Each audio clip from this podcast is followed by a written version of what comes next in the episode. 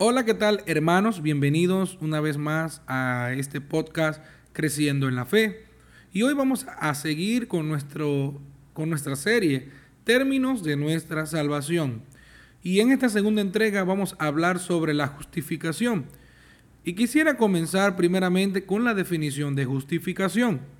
En el latín es donde podemos encontrar el origen etimológico del término justificación, que es ahora lo que vamos a estudiar. Y esto procede de la palabra justificatio, que puede traducirse como acción y efecto de hacer algo justo, y que se encuentra compuesta por las siguientes partes. Primero en el vocablo justus, que es sinónimo de justo. El verbo facere, que es equivalente a hacer. Y el sufijo sion, que se emplea para indicar acción y efecto. En pocas palabras, justificar es declarar justo a alguien, hacernos justo con Dios. En este caso, que estamos estudiando en, en el cristianismo.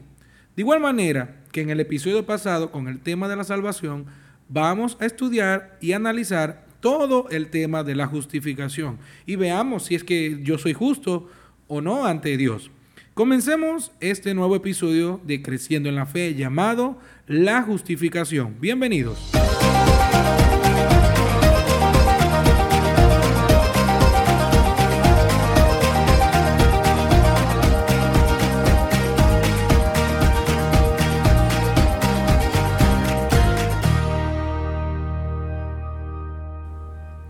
Este tema de la justificación es un tema esencial en nuestra vida cristiana para poder entender y comprender nuestra salvación. Como vimos el episodio pasado, cada uno de nosotros pecamos y estamos separados de Dios y la única manera que podemos obtener esta cercanía al Padre es solo a través de Jesucristo. No existe otro intermediario, ni otro camino, no existe otro método, sino que esto es solo por Jesucristo. Esta justificación nos hará entender y apreciar cada vez más el sacrificio de Jesús y el amor de Dios por cada uno de nosotros. En las religiones y algunas creencias en el mundo enseñan que el hombre va cultivando su camino hacia Dios. Muchas de estas creencias es que se puede lograr a través de obras y buenas labores. En cambio, en el cristianismo bíblico y el verdadero evangelio dejado por nuestro Señor Jesucristo, la salvación y justificación es alcanzada solo por gracia por medio de la fe. La palabra justificado significa pronunciado o tratado como justo. Y es muy importante que recordemos este eh, esta definición de la palabra justificado. Para un cristiano, la justificación es el acto de Dios que no solo perdona los pecados del creyente, sino que le aplica la justicia de Cristo. La justificación es una obra completa de Dios y es instantánea, a diferencia de la santificación, que es un proceso continuo de crecimiento por el cual nosotros nos parecemos más a Jesús.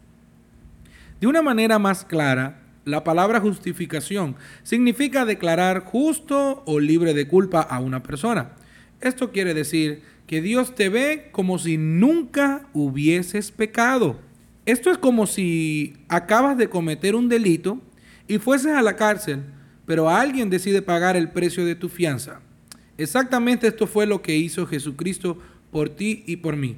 Él tomó el castigo que tú y yo merecíamos por haber violado la ley de Dios recibiendo todo el castigo en su cuerpo hasta la muerte. Pero en el momento que resucitó, revistió de su justicia a todo aquel que se arrepintiera de su pecado y creyera en su nombre. Dice Romanos 4:25, el cual, hablando de Jesús, fue entregado por nuestras transgresiones y resucitado para nuestra justificación. Ahora, la justificación es totalmente posible por medio de la fe. ¿Cómo es esta justificación por medio de la fe? Vamos a leer Romanos 3, versículo del 20 al 26. Y dice, ya que por las obras de la ley ningún ser humano será justificado delante de él, porque por medio de la ley es el conocimiento del pecado. Pero ahora, aparte de la ley, se ha manifestado la justicia de Dios, testificada por la ley y por los profetas. La justicia de Dios por medio de la fe en Jesucristo, para todos los que creen en Él. Y ahí nos está dejando bien claro cómo es esta justificación. Porque no hay diferencia, dice el versículo 23, porque por cuanto todos pecaron y están destituidos de la gloria de Dios 24. Siendo justificados gratuitamente por su gracia. ¿Mediante qué? La redención que es en Cristo Jesús. El 25. A quien Dios puso como propiciación por medio de la fe en su sangre para manifestar su justicia a causa de haber pasado por alto en su paciencia los pecados pasados. Y dice el 26, con la mira de manifestar en este tiempo su justicia a fin de que Él sea el justo y el que justifica al que es de la fe de Jesús. La justificación funciona por medio de la sustitución. ¿Cómo es esto de la sustitución? Pues que Cristo tomó el lugar que nos correspondía a cada uno de nosotros por haber pecado contra Dios. Jesús tomó ese lugar de morir en la cruz del Calvario, nosotros merecíamos la muerte, nosotros merecíamos la condenación, que toda esa ira de Dios fuese derramada en cada uno de nosotros, pero Jesús tomó el lugar tuyo y mío para que hoy podamos ser justificados ante el Padre por medio de Él. Jesús borró nuestros pecados, pasados, presentes y aún los futuros. Y esto nos lo confirma la palabra de Dios. Vamos a leer tres versículos esenciales. El primero es 2 de Corintios 5:21. Dice, al que no conoció pecado por nosotros, lo hizo pecado, para que nosotros fuésemos hechos justicias de Dios en él. Dice Gálatas 3:11, que por la ley ninguno se justifica para con Dios. Esto es evidente, porque el justo por la fe vivirá. Solamente por fe tú y yo podemos tener esa vida eterna. ¿Por fe en quién? Sencillamente a través, por la fe en Jesucristo. Y primera de Pedro 3:18 dice, porque también Cristo padeció una sola vez por los pecados. El justo por los injustos para llevarnos a Dios, siendo a la verdad muerto en la carne, pero vivificado en espíritu. ¿Cuál es la finalidad de esta justificación? Cristo nos da de su justicia. Nosotros en sí no somos justos. Fíjense lo que dice eh, el pasaje que leíamos ahorita de, de Primera de Pedro, el justo por los injustos. Mire, cada uno de nosotros seguimos siendo pecadores. Cada uno de nosotros no somos perfectos, ni podemos llegar a ser justos. Solamente porque el Padre nos ve a través de Jesucristo, es por eso que el Padre nos ve limpios y sin pecados. Cristo toma mi pecado y me da de su justicia. No es que yo sea justo en sí, sino que Jesús me da de su justicia. Vamos a leer de nuevo Romanos 3, pero vamos a leer del 25 al 26, para que esto pueda quedar claro. Dice, a quien Dios puso como propiciación por medio de la fe en su sangre, como sacrificio, lo puso como sacrificio, para manifestar que su justicia, a causa de haber pasado por alto en su paciencia, en su misericordia, pasó por alto cada uno de nuestros pecados pasó por alto lo que tú y yo íbamos a hacer, lo que hicieron en el Antiguo Testamento, lo que cada uno, el mundo completo, porque dice que Jesús quitó el pecado del mundo.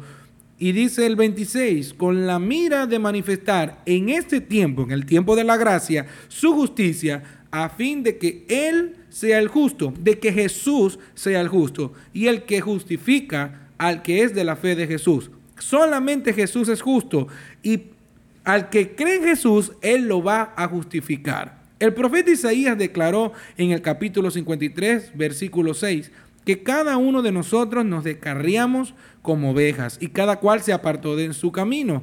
Mas Jehová en Jesús descargó el pecado de todos nosotros. Vamos a explicar esto de manera práctica. Imagínense que yo estoy cometiendo algún pecado y en sí, cada uno de nosotros somos pecadores y todos los días pecamos. Pero algún pecado en específico, el que sea, Jesús se pone enfrente de nosotros y dice, no lo mires a Él, mírame a mí que soy el Cordero Perfecto. Ya yo morí en la cruz, ya yo pagué por Él, ahora Él me pertenece, ahora Él es justo porque lo estás viendo a través de mí. Qué maravilloso es este regalo de gracia dado por nuestro Señor Jesucristo. Esto tiene que hacer un boom en nuestra cabeza y aprender a valorar cada vez más con nuestros pasos lo que Dios ha hecho. El Padre me ve justo es porque ve a Jesús en esa cruz, es porque ve a Jesús cuando murió en la cruz y derramó toda su sangre y estuvo satisfecho ese sacrificio no hay mayor regalo de gracia y misericordia que este. Nosotros podemos resumir de manera rápida todo esto en solo tres puntos. Y es que el número uno, la ley no puede justificarnos. El apóstol Pablo expresó en su paso por Antioquia de Pisidia, registrado en el libro de Hechos 13, del 38 al 39, lo siguiente.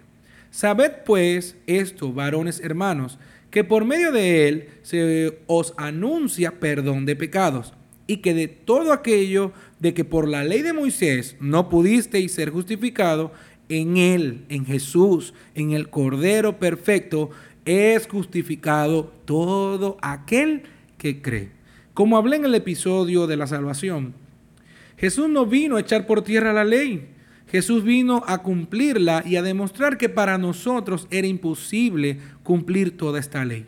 Ante el Padre, cada uno de nosotros estábamos condenados y muertos, pero por la muerte y resurrección de Jesús somos vistos como justos ante Dios. Dice Romanos 3, del 27 al 31.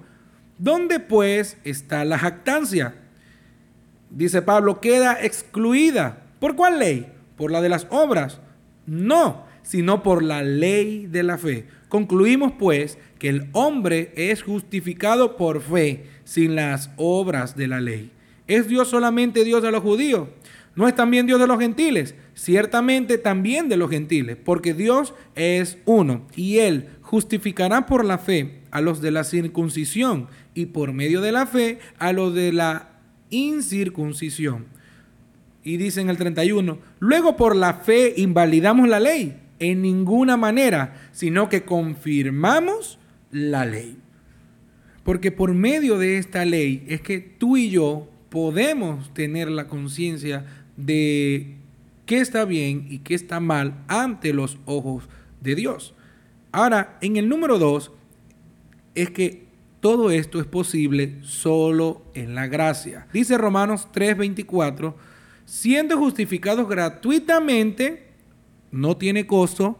Escuchen bien aquellos que quieren hacer mercadería de la fe y quieren vender hasta certificados que te dan la salvación. Pues no. Todo esto es justificado. Somos justificados gratuitamente por su gracia. ¿Mediante qué? La redención, que es en Cristo Jesús. Pero para entender bien este versículo, Vamos a definir qué es redención. Y a lo que yo defina esto, redención, se va a explicar por sí solo. Y la redención literalmente significa comprar de nuevo. Esto se aplica al pago para obtener la libertad de algún esclavo o cautivo o para volver a adquirir o recomprar algo que se había vendido. Fuimos comprados a precio de sangre y no cualquier sangre, fue la sangre del Cordero perfecto, justo y sin mancha Jesucristo se entregó por completo por cada uno de nosotros y ya no le pertenecemos a Satanás, ya no le pertenecemos al mundo y al pecado. Dios nos ha comprado, ya no somos esclavos, ya no somos cautivos del pecado, sino que Cristo nos compró y nos dio la libertad. Eso es lo que significa la redención. Tú y yo hemos sido comprados a precio de sangre y por eso es que debemos de valorar, es por eso que debemos cada día vivir para agradar a Dios. ¿Ven por qué les digo que mientras mayor conocimiento tengamos de todo lo que involucra nuestra salvación, vamos a valorar más lo que Jesús hizo por ti y por mí?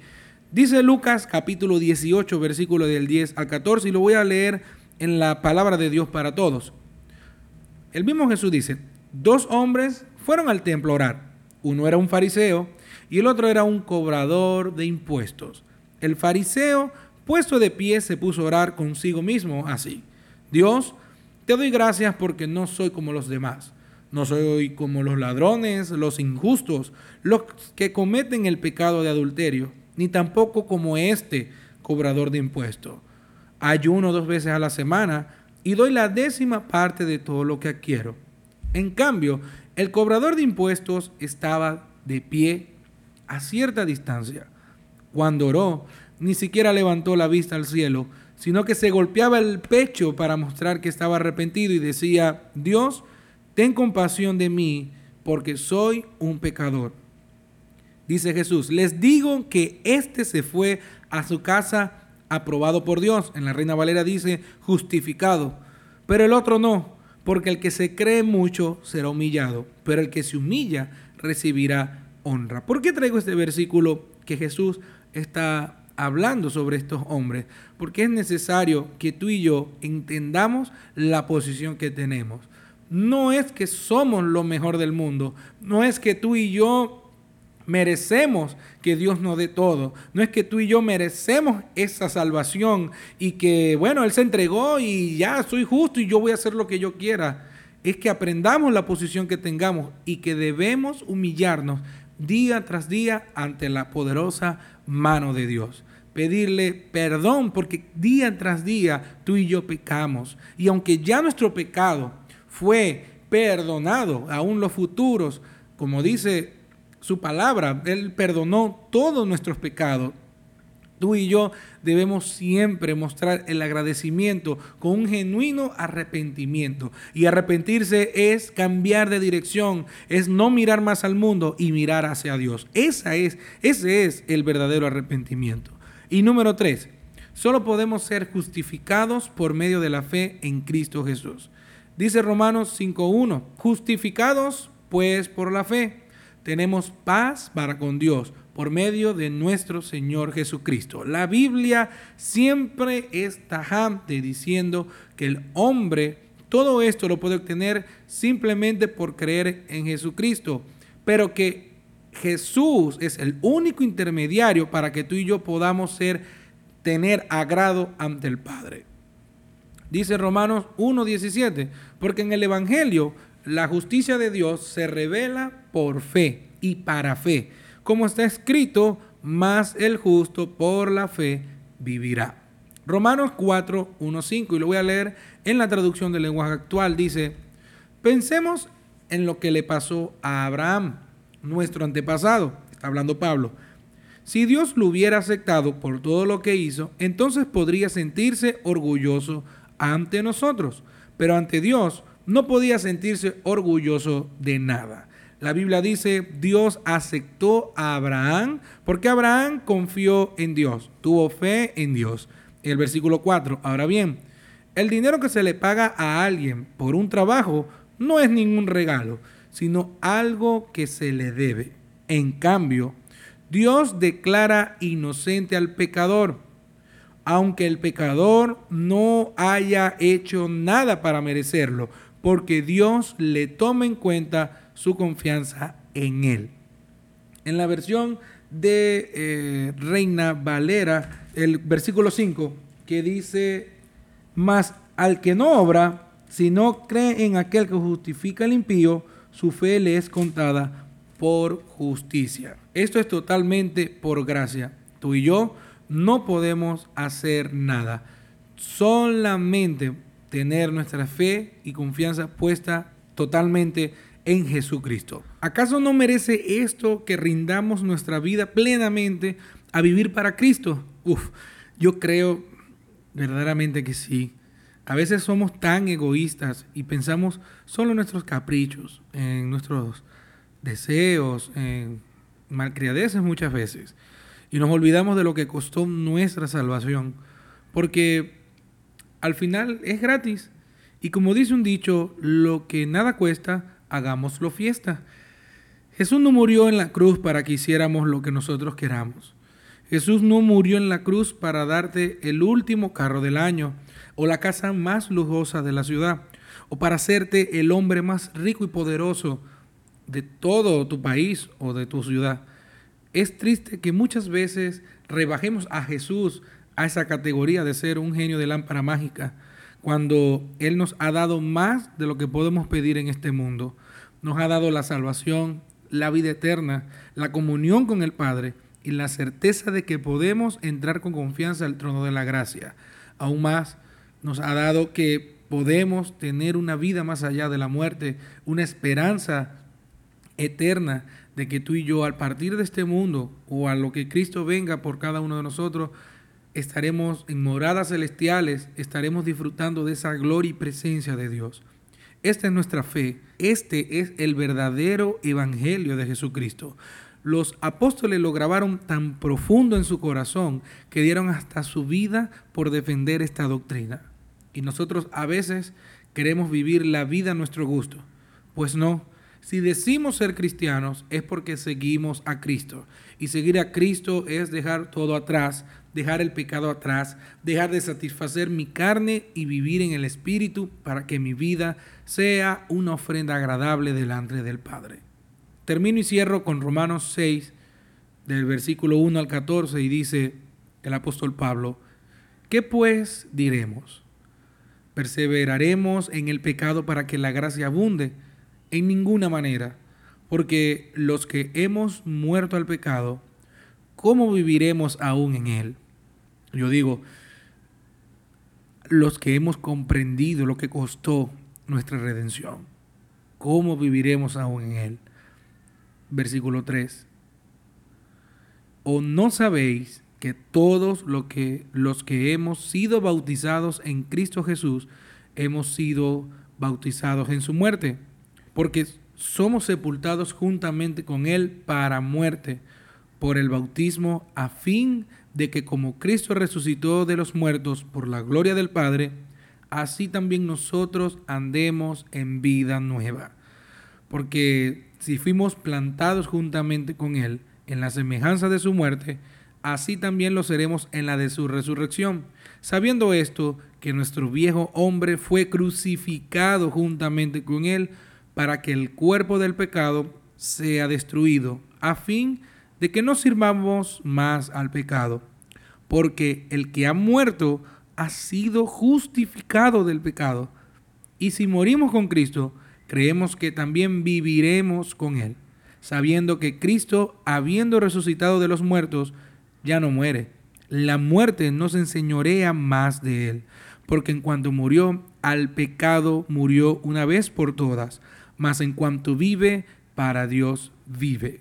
Así también vosotros consideraos muertos al pecado, pero vivos para Dios en Cristo Jesús, Señor nuestro. No reine pues el pecado en vuestro cuerpo mortal, de modo que le obedezcáis en sus concupiscencias, ni tampoco presentéis vuestros miembros al pecado como instrumentos de iniquidad, sino presentaos vosotros mismos a Dios como vivos de entre los muertos y vuestros miembros a Dios como instrumentos de justicia.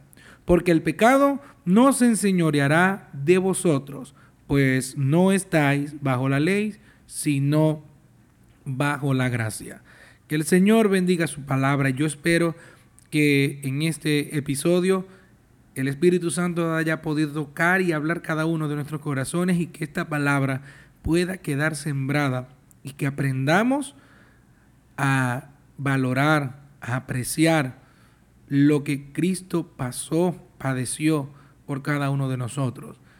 Y no tenemos cómo pagar, no tenemos manera de que nosotros podamos pagar eso. Simplemente rendir nuestra vida, simplemente vivir para Él y decir que ya no vivo yo, sino que Cristo vive en mí. Y ese ya no vivo yo significa constantemente hacer morir las obras de la carne en mí para vivir y glorificar con mi vida a Cristo. Que Dios les continúe bendiciendo y nos vemos en el otro episodio de Creciendo en la Fe, donde estaremos hablando sobre la santificación. Que Dios les bendiga.